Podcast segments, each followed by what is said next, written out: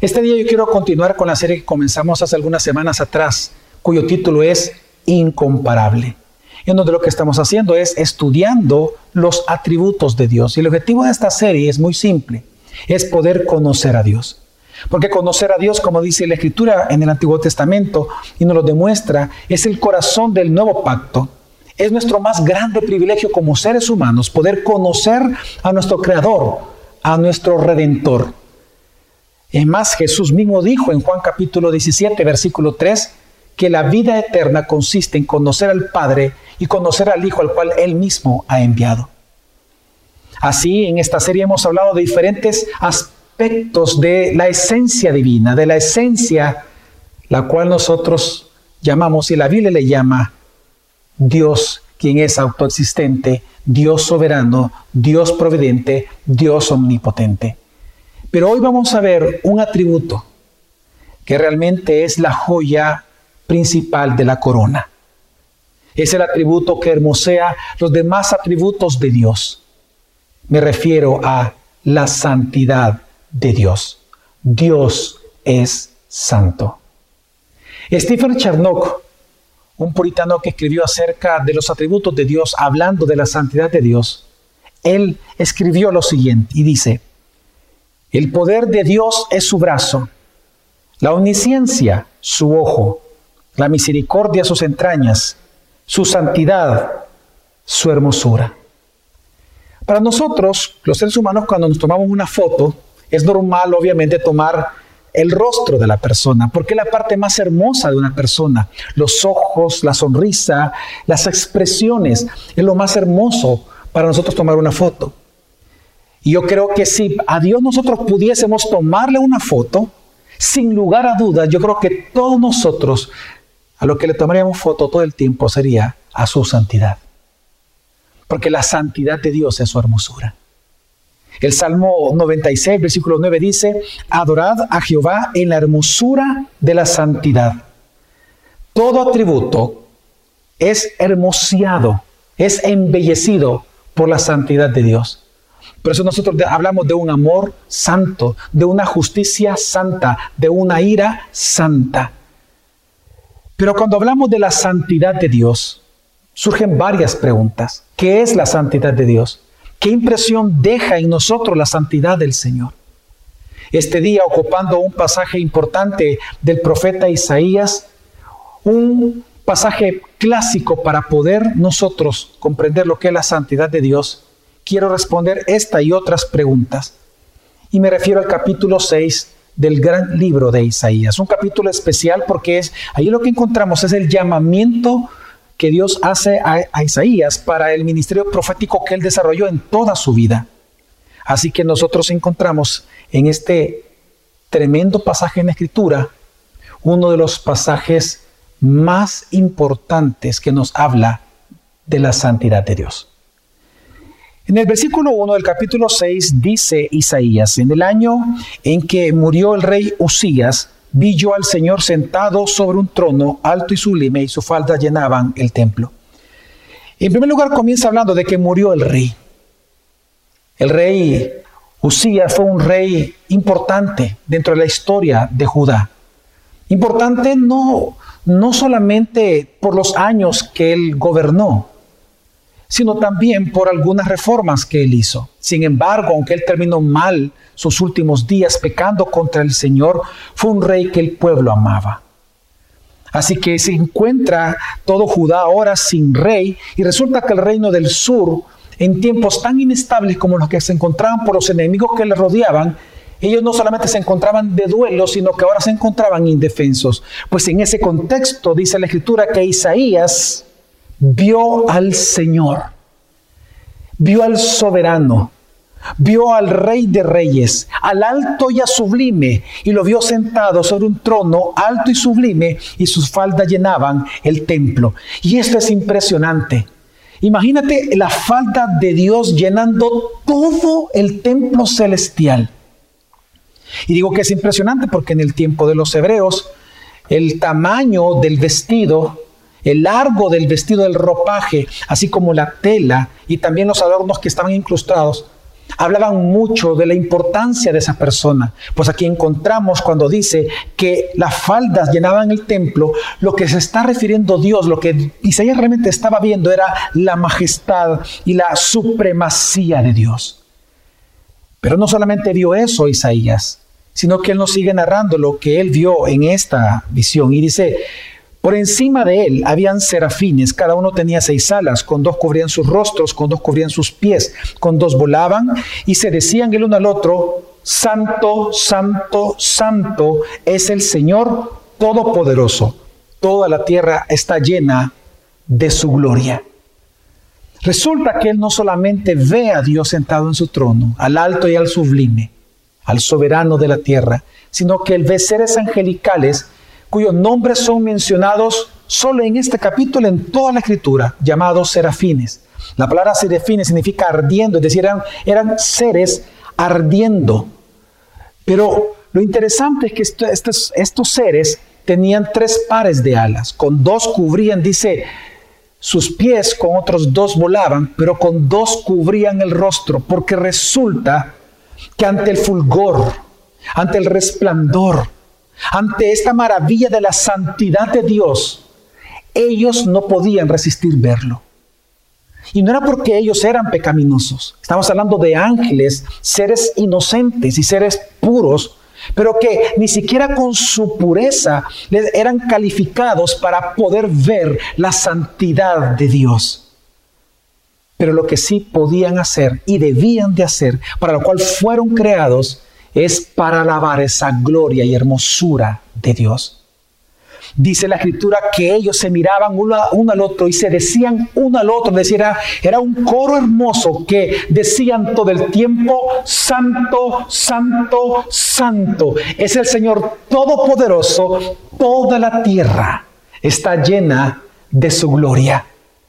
Qué impresionante. Santo, Santo, Santo.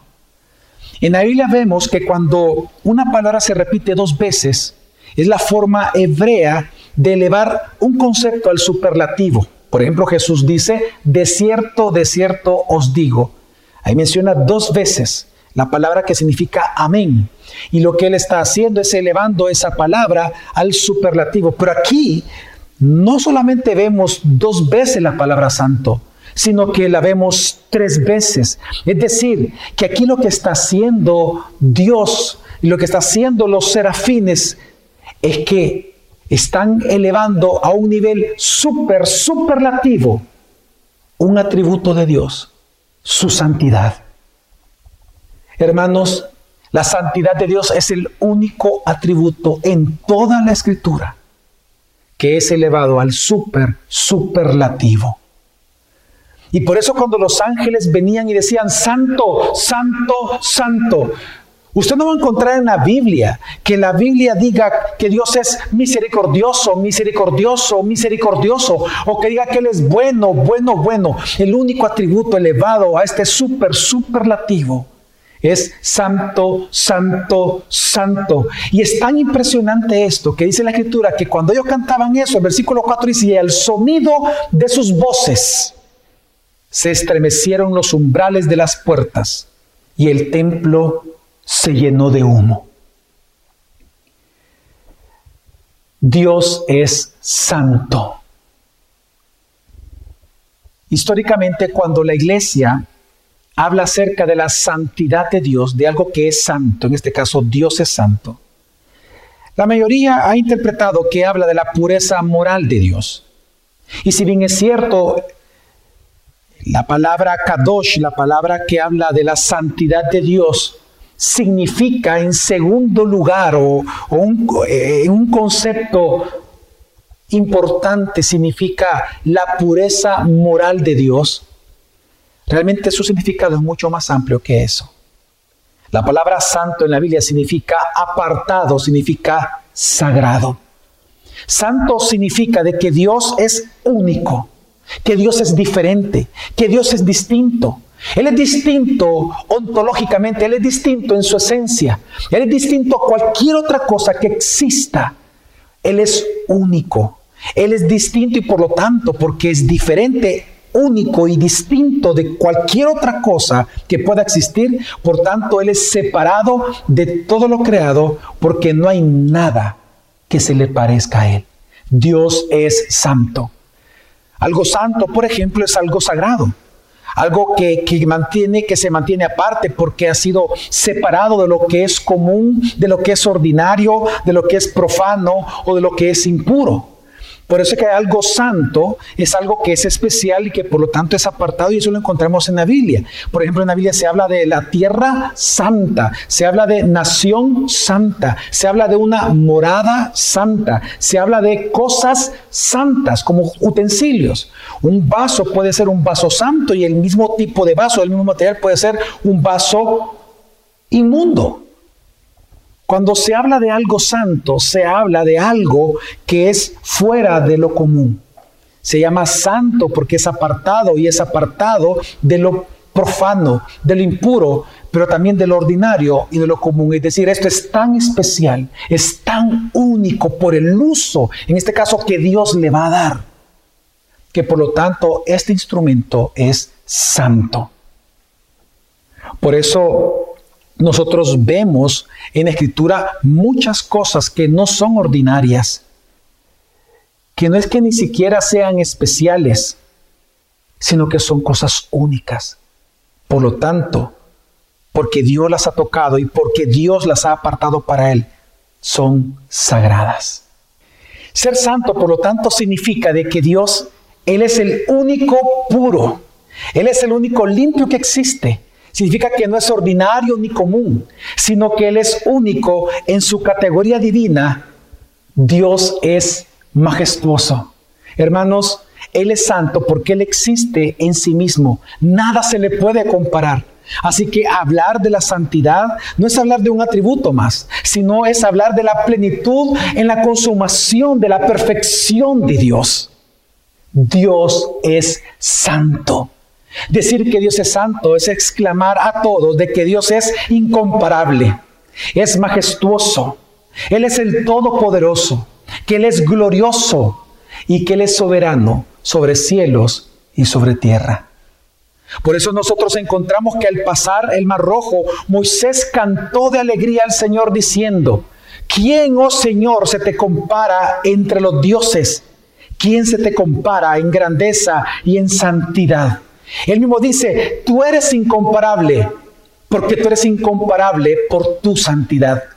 Cuando a Ana se le concede el quedar embarazada de, de, quien fue el profeta Samuel, ella exclama diciéndole a Dios, nadie es santo como el Señor, nadie hay como Él. Hermanos, Dios es santo. Cuando hablamos de la santidad, no es hablar de un atributo más, es hablar de la plenitud y la consumación de la perfección de Dios. Dios es santo. Significa que Él es incomparable, porque Él es santo, santo, santo. Su gloria es única. Su gloria es absoluta. Su gloria es soberana. Su gloria es majestuosa. Su gloria es trascendente. Su gloria es altísima. Su gloria, hermanos y hermanas, es incomparable. Por lo tanto, si pudiéramos definir lo que es la santidad, personalmente me he encontrado una mejor definición que un hermano nuestro, un puritano, el pastor Joel Vicky, él define en su teología.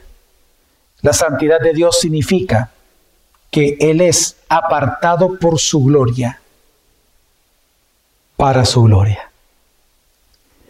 Cuando nosotros decimos de que Él es apartado por su gloria, significa que por cuanto Él es el santo, porque Él es santo, Él es Dios. Es decir, que Él es apartado porque Él es santo. Él no es común. Nadie se le puede comparar. Él no es ordinario, Él es único. Y por ser único, Él es aparte de cualquier cosa. Porque Él es santo, Él es Dios. Pero cuando nosotros decimos de que Él es apartado por su gloria ahí, para su gloria, esta frase para su gloria, estamos hablando de que, de que Él, por su rectitud, por su pureza moral, Dios es santo. En otras palabras, porque Dios es Dios, Él es santo en todo lo que Él hace. Y por lo tanto, decir de que Él es santo porque Él está comprometido para su gloria, significa que Él está comprometido todo el tiempo para mostrar quién es Él. Así que hermanos, Dios es santo. Pero la pregunta es entonces, ¿qué sucedió con Isaías? ¿Qué pasó con Isaías cuando él vio la santidad de Dios? Estando en esa recámara, estando en ese lugar, estando ante el majestuoso, soberano y santo rey. Pues nos dice la escritura en Isaías capítulo 6, versículo 5.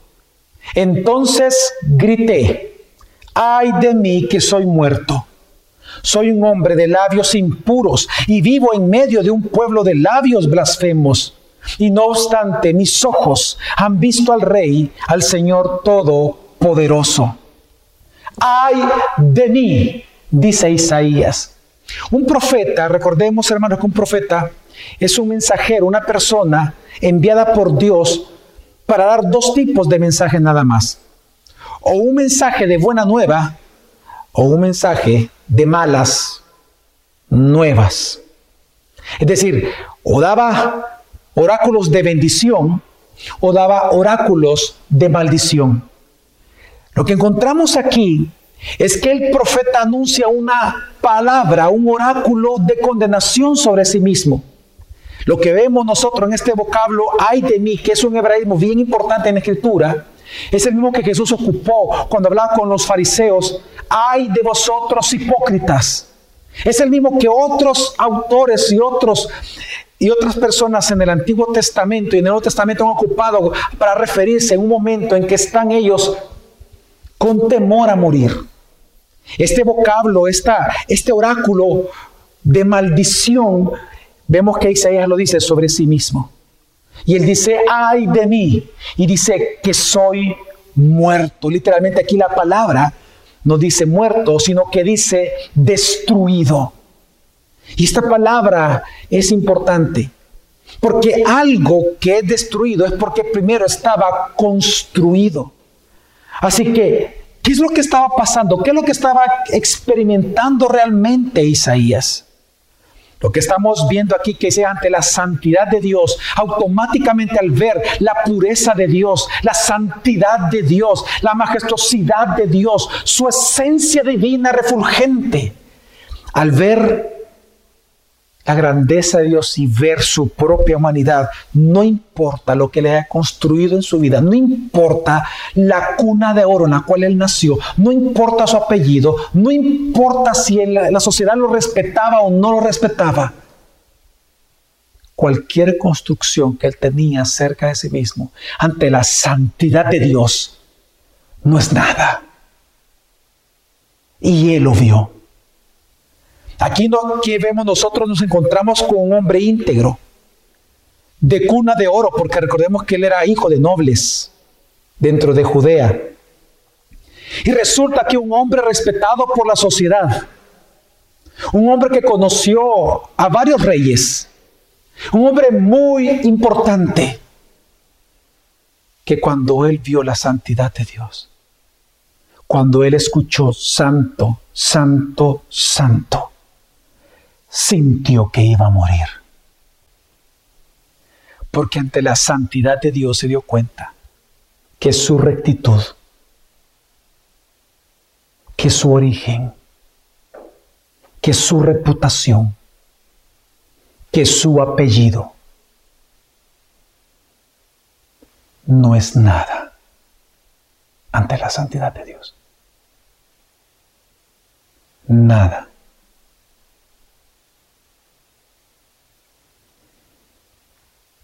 Isaías supo que él debía adorar a Dios. Cuando él vio a los serafines cantando, Santo, Santo, Santo, hubo un impulso en él que lo quería llevar a adorar, pero inmediatamente él se dio cuenta que sus labios eran impuros. Él se dio cuenta que él era pecador.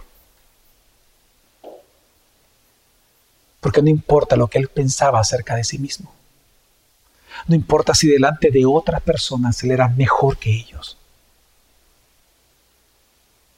Aquí estaba ante el estándar moral, ético, al santo, santo, santo. Y él se dio cuenta que no era nadie, sino un vil pecador.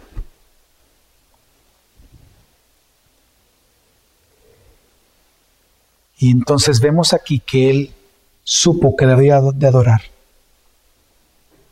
Pero él dijo, labios inmundos yo tengo. Y no pudo adorar, adorar como los serafines adoraban.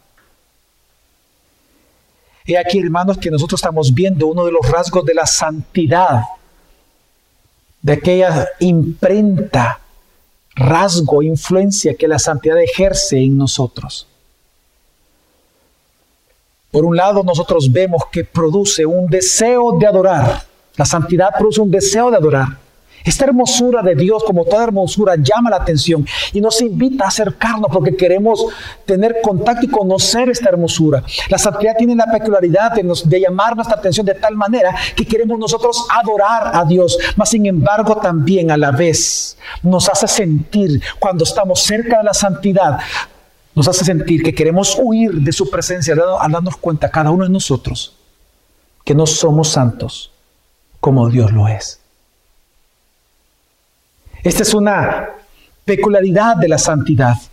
Por un lado, nos acerca, pero por otro lado, nosotros queremos huir de ella porque somos pecadores. Y eso es lo que nosotros vemos en la Biblia. Gedeón cuando se encuentra con el ángel del Señor, dice, ay de mí, Señor y Dios. Una vez más, una palabra de maldición sobre sí mismo, ay de mí. Incluso su esposa llega a decir, vamos a morir porque hemos visto al Señor. Job cuando él después de pasar sus pruebas y él reconoce a Dios, él dice, ahora te he visto con mis propios ojos, me retracto de todo lo que he dicho. Recordemos el caso de los discípulos, que cuando después de que Jesús calmó la tormenta, dice la escritura, que ellos al ver que Jesús calmó la tormenta con solo su palabra, ellos tuvieron miedo. Y con miedo ellos dijeron, ¿y quién es este? Que hasta los vientos y el mar le obedecen. Pero también tenemos el caso de Pedro, de cuando él no pudo pescar todo, todo el día y toda la noche, y Jesús le dice, tira por este lado las redes. Pedro viene y le hace caso y tira las redes y resulta que todos los peces comienzan a llenar la red, que incluso se necesitó de otras barcas que ayudaran por, porque se podían romper las redes de tanta pesca. En ese momento dice la escritura que cuando Pedro se dio cuenta de lo que estaba ocurriendo y de quién era él, dice la escritura, cayó de rodillas delante de Jesús y le dijo, apártate de mí, Señor. Soy un pecador.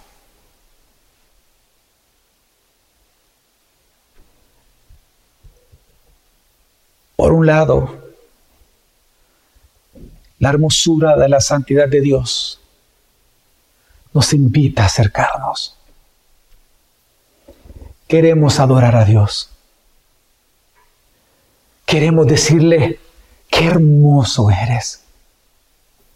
Queremos alabarlo y exaltarlo, pero resulta que esa misma santidad nos demuestra cuán pecadores somos. Apártate de mí, Señor. Soy un pecador, le dijo Pedro. Incluso Juan, cuando estaba en la isla de Patmos, dice la escritura que Jesús se le acercó. Y cuando Juan lo vio, él mismo describe y dice, caí como muerto a sus pies. Hermanos, esta es una imprenta de la santidad de Dios. Es lo que Arcis Sproul en su libro de la santidad, él le llama el trauma de la santidad. Hermanos, la santidad es incompatible con la impureza. Cualquier pecado nos descalificaría para permanecer en su santa presencia, porque simplemente la santidad es contrario a la impureza, es contrario a la iniquidad, es contrario incluso al ordinario. Isaías sintió morir. El gran Isaías sintió morir. Pero la pregunta es, ¿qué hizo Dios? ¿Acaso Dios lo destruyó? ¿Acaso Dios le gritó? Maravillosamente resulta que este Dios, cuya santidad es temible, resulta que le perdonó sus pecados. Dice Isaías capítulo 6, versículos 6 al 7, sigue narrando Isaías, y en ese momento voló hacia mí uno de los serafines, traía en la mano una brasa que con unas tenazas había tomado del altar. Con ella me tocó los labios y me dijo, mira, esto ha tocado tus labios, tu maldad ha sido borrada y tu pecado perdonado. Qué impresionante. Dios pudiendo haber hecho cualquier cosa, porque Él era un pecador, un hombre de labios impuros, un nadie en la presencia del santo, santo, santo. Mas sin embargo, por su santidad, Dios lo perdonó. Y vemos aquí entonces que dice que un serafín vino y tomó una brasa del altar. Probablemente es una figura del altar de incienso que hay en el cielo. Y vemos aquí que ni siquiera él, que es un ser ardiente, el fuego de Dios, la santidad de Dios es tan santa, santa, santa, que él no podía ni siquiera tocarlo con sus manos. Se le dieron unas tenazas especiales. Es la visión. Toma este carbón, este fuego santo, lo toma y se lo lleva a Isaías no para destruirlo, sino para purificarlo y perdonarlo para siempre de sus pecados. Dice la Biblia que tocó sus labios y mm, realmente los labios es una de las partes más sensibles del ser humano. Lo que está simbolizando esto, lo que está diciendo esto, es que hermanos, el arrepentimiento, la purificación del creyente es doloroso. Y esto es lo que nosotros vemos en la Escritura. Porque si bien es cierto, nosotros vemos que Gedeón, Job, los que le mencioné, Pedro, Juan, los discípulos, tuvieron miedo y quisieron apartarse ante la santidad de Dios. Lo que vemos que esa misma santidad, ese mismo Dios santo, a todos ellos, los perdonó los purificó para Él. Hermanos, qué hermoso nuestro Dios.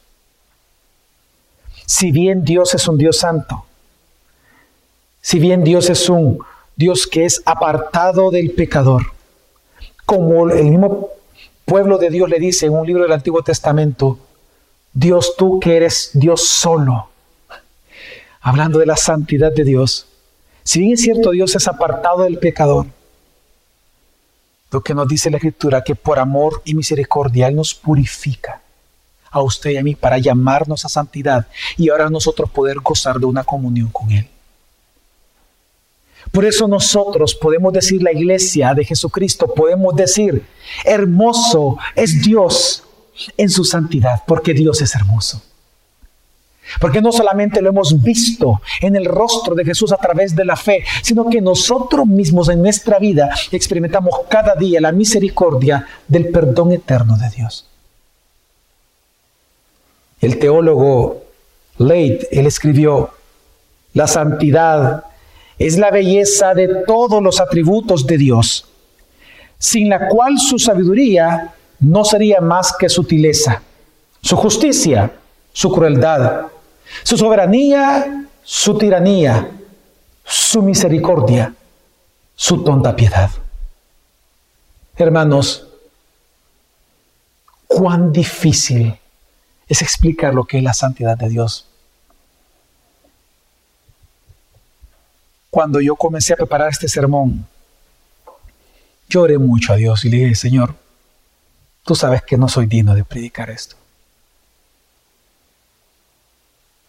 Mas, sin embargo, lo hago por agradecimiento.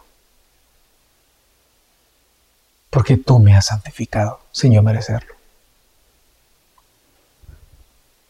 Dios es santo, hermano. Y por su santidad nosotros podemos observar cuán hermosa es su misericordia cada mañana. Cuán hermosa es su justicia. Cuán confiable es su soberanía. Cuán importante y auxilio para nosotros su sabiduría. Pero entonces la pregunta es, ¿cuál debe ser nuestra respuesta a la santidad de Dios? Nos sigue narrando entonces el profeta diciendo, entonces oí la voz del Señor que decía, ¿a quién enviaré? ¿Quién irá por nosotros? Y yo respondí, dice Isaías, aquí estoy, envíame a mí. Aquí hay varias enseñanzas, pero algo que quiero mencionar primero antes de hablar de la respuesta de Isaías ante la santidad de Dios, ante la purificación por la santidad del Señor. Y algo hermoso, impresionante que vemos en el texto es que dice, entonces oí la voz del Señor que decía, ¿a quién enviaré? ¿Quién irá por nosotros? ¿Quién es este nosotros? ¿Acaso no estaba hablando con un solo Dios? ¿Por qué este único y solo Dios dice, ¿quién irá por nosotros? ¿Acaso se refiere a los serafines que estaban ahí? No, porque recordemos que Él no comparte su gloria con nadie. Lo que estamos viendo ante nuestros ojos es uno de los textos más importantes para observar la Trinidad o la Triunidad de Dios. Hermanos, Dios triuno es Dios santo, santo, santo. Cada persona de la Trinidad es santo. Dice entonces Isaías 6:8, entonces oí la voz del Señor que decía, ¿a quién enviaré? ¿Quién irá por nosotros? Y respondí, dice Isaías, aquí estoy, envíame a mí.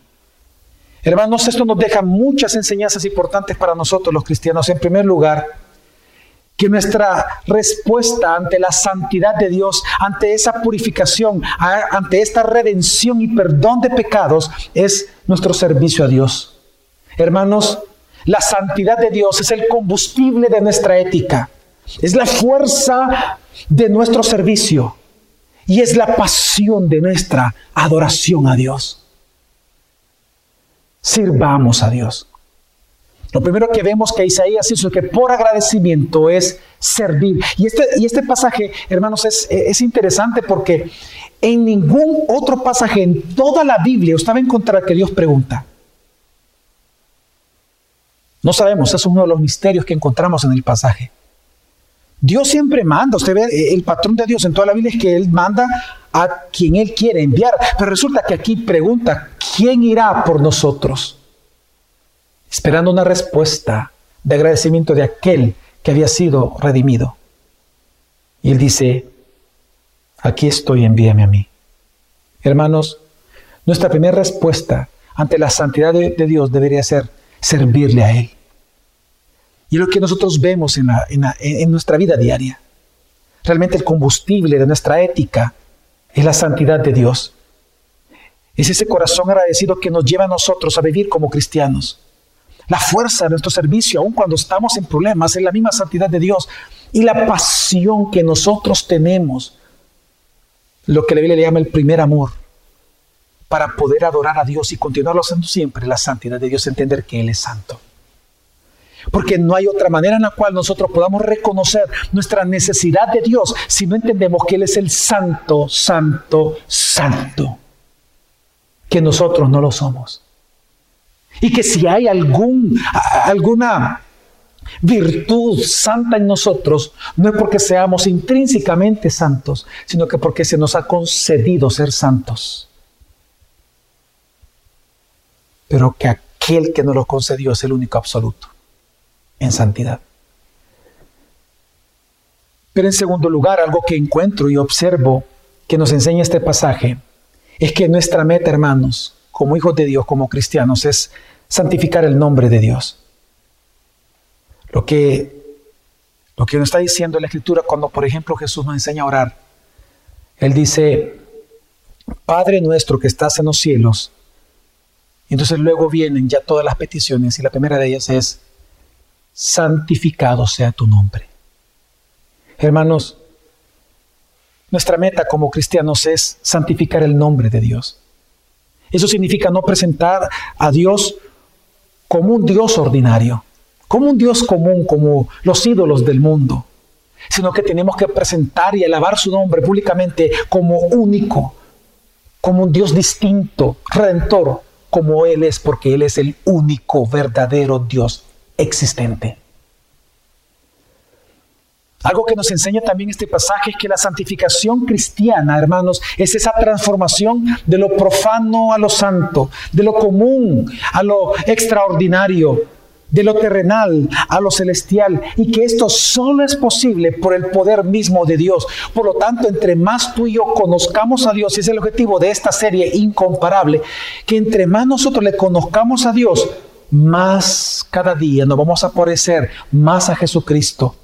Porque precisamente es en la hermosura de su santidad que nosotros seremos transformados a su misma imagen.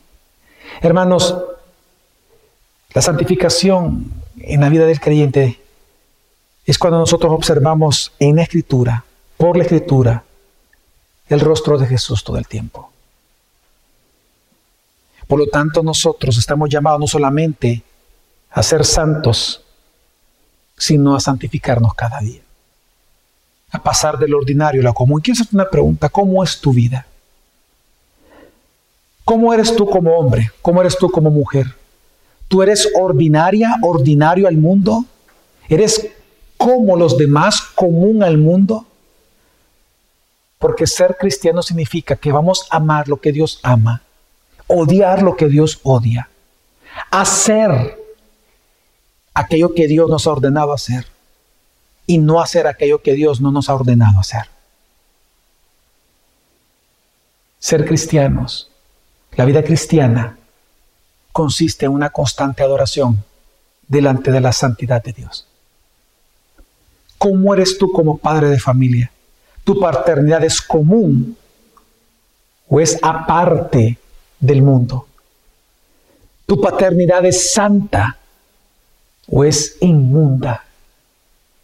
¿Tu masculinidad es santa?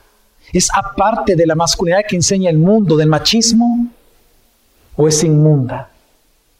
¿Tu feminidad como mujer es ordinaria como el mundo? ¿O es santa, apartada del mundo, única y especial como Dios la determina? ¿Cómo es tu forma de ser? ¿Cómo es tu conducta? ¿Cómo es tu vida, tu comportamiento diario? La Biblia nos enseña que nuestra vida tiene que ser santa como Dios es santo. Hermanos, y por último, algo que nos enseña este texto, que la adoración de tu persona hacia Dios, la adoración familiar en un hogar, la adoración de una iglesia, será tan fervorosa como su contemplación de la santidad de Dios lo sea. Si la contemplación de la santidad de Dios es pobre o inexistente en una iglesia, así va a ser su fervor por Dios. No olvidemos, como dice el Salmo 29.2, dad al Señor la gloria de vida a su nombre, adorar al Señor en la hermosura de su santidad. Vamos a orar.